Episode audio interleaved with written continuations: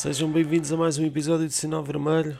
Uh, rescaldo ainda deste grande clássico uh, que eu diria bem disputado.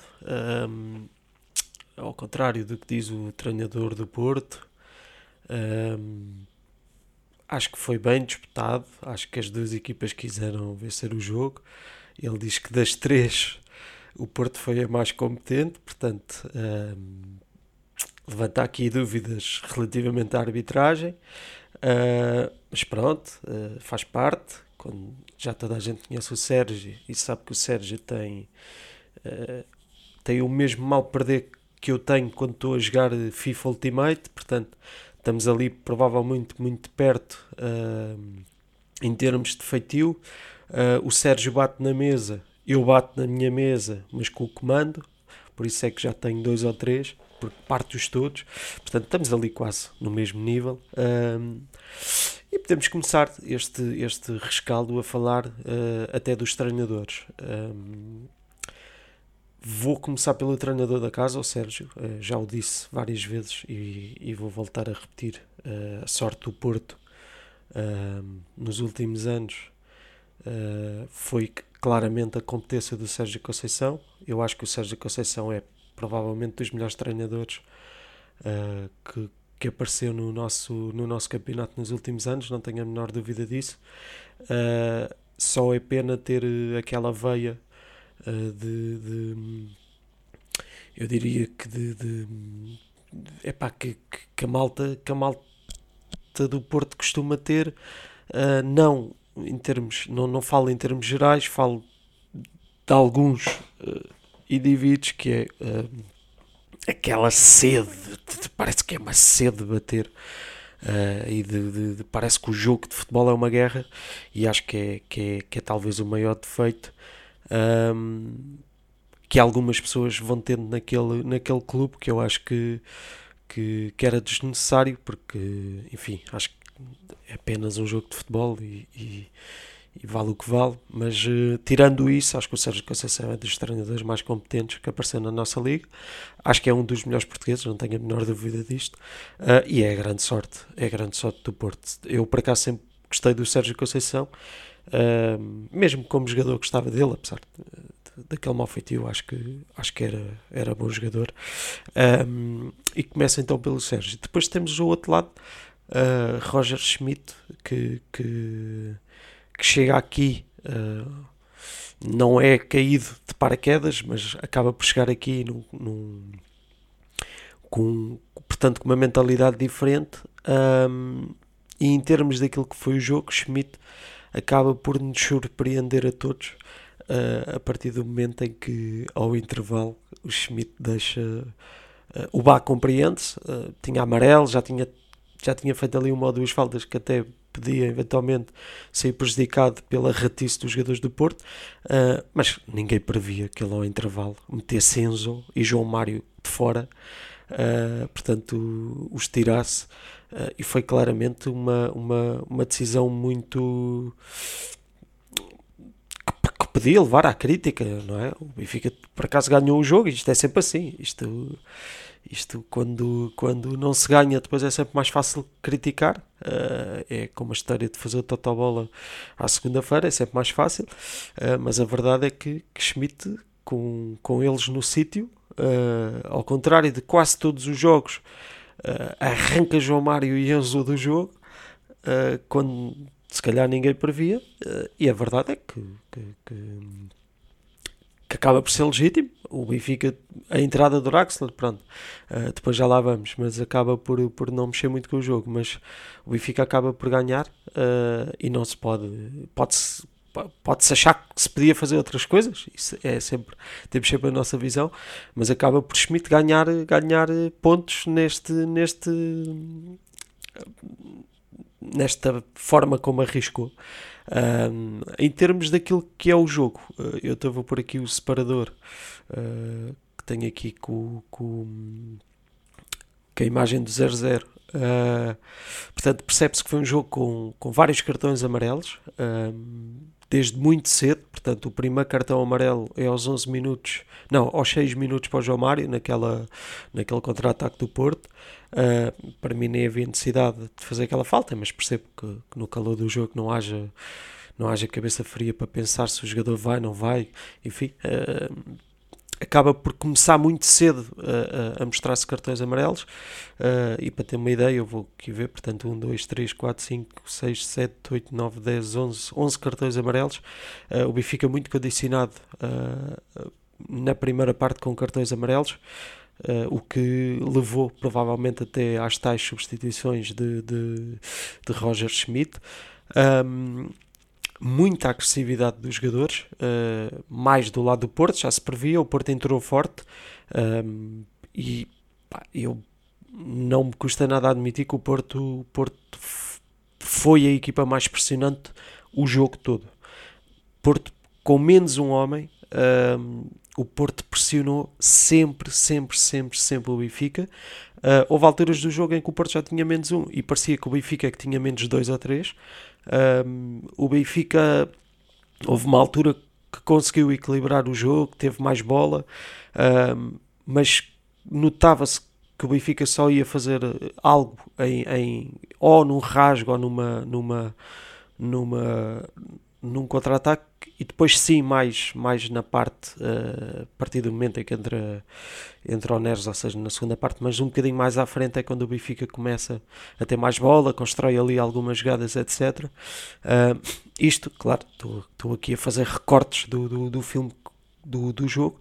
Uh, claramente o momento-chave é, na, é quando o Eustacas Uh, eu estacas, tu estacas, ele estaca, nós estacamos, vós estacais, eles estacam, uh, porque foi basicamente isso que aconteceu com a equipa do Porto. Era estacas a torto e direito uh, e o estacas acabou na rua. portanto, prega duas estacas no bar e acho que não há, não há grande crítica. Eu percebo que, que da parte do Porto seja difícil aceitar que a arbitragem tenha sido boa. Uh, eu percebo, porque ainda para mais foi um jogo em que não houve penaltis, não houve uma expulsão para os jogadores do Benfica, portanto há aqui uma contrariedade daquilo que costuma ser os jogos no Dragão.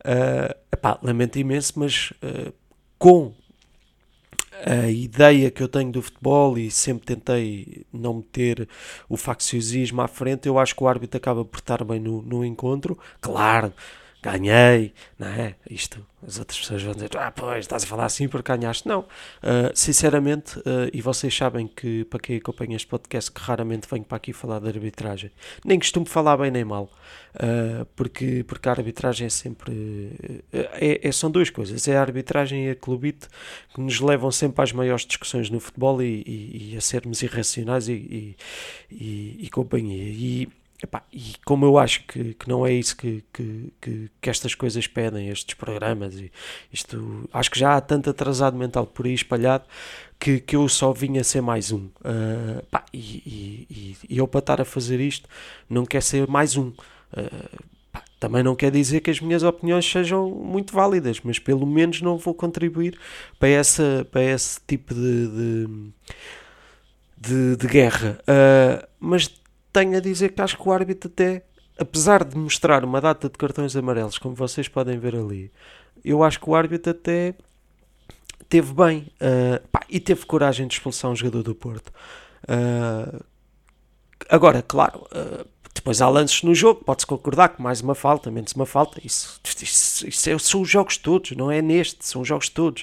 Uh, uh, enfim, uh, pá, isto também não é fácil. Isto, se fosse fácil ser árbitro, e atenção, não estou com este discurso a dizer que os árbitros portugueses são bons, são maus, whatever. Acho que, acho que toda a gente tem uma opinião e não é a minha opinião que vos vai fazer ficar com mais conhecimento sobre, sobre a arbitragem, vale o que vale.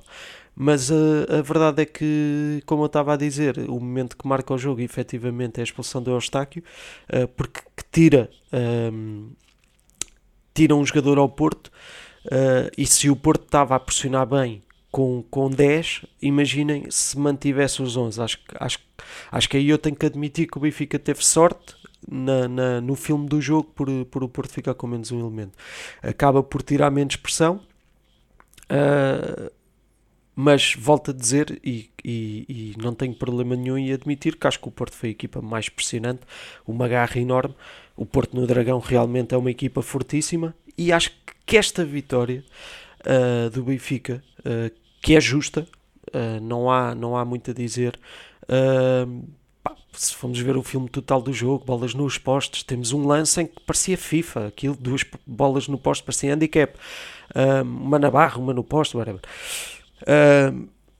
Eu acho que, que não custa nada admitir que efetivamente o Porto foi, foi um, um grande adversário. Um, indiferente da, da, da atrasadice mental de alguns jogadores, uh, pá, e digo os nomes mesmo, Otávio, Fábio Cardoso, pá, o Fábio Cardoso então, está ao nível já daquele meu amigo Nuno Santos, pá, tá, eu não sei, é pá, mas porquê que tem que odiar o Benfica, pá, ok, se calhar o Benfica não o quis, é pá, tudo bem, mas não é preciso, é preciso entrar em campo com, pá, o Fábio Cardoso parecia, faz lembrar aqueles, o, o Dragon Ball, quando o Vegeta ficou com o M na testa. Ele, os jogadores do Porto parecia que andavam todos com o M na testa.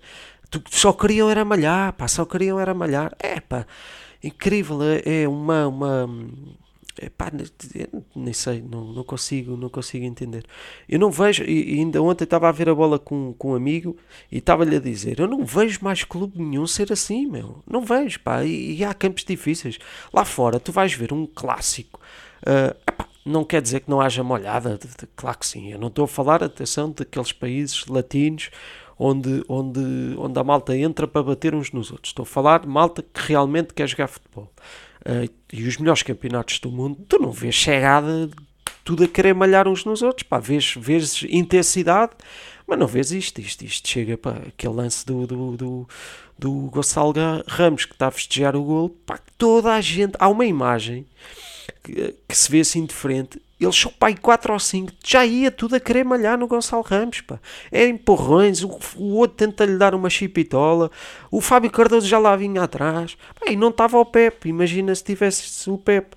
Um, epá, é incrível, é incrível como é que, como é que os jogadores ficam transformados neste nível, mas pronto, é o que é, já sabemos, por isso é que eu acho, e repito, temos que valorizar muito esta vitória, uma casa muito difícil, uh, e passo já até para, para aquilo que aconteceu depois no final do jogo, em termos que foi o vídeo que o Benfica partilhou.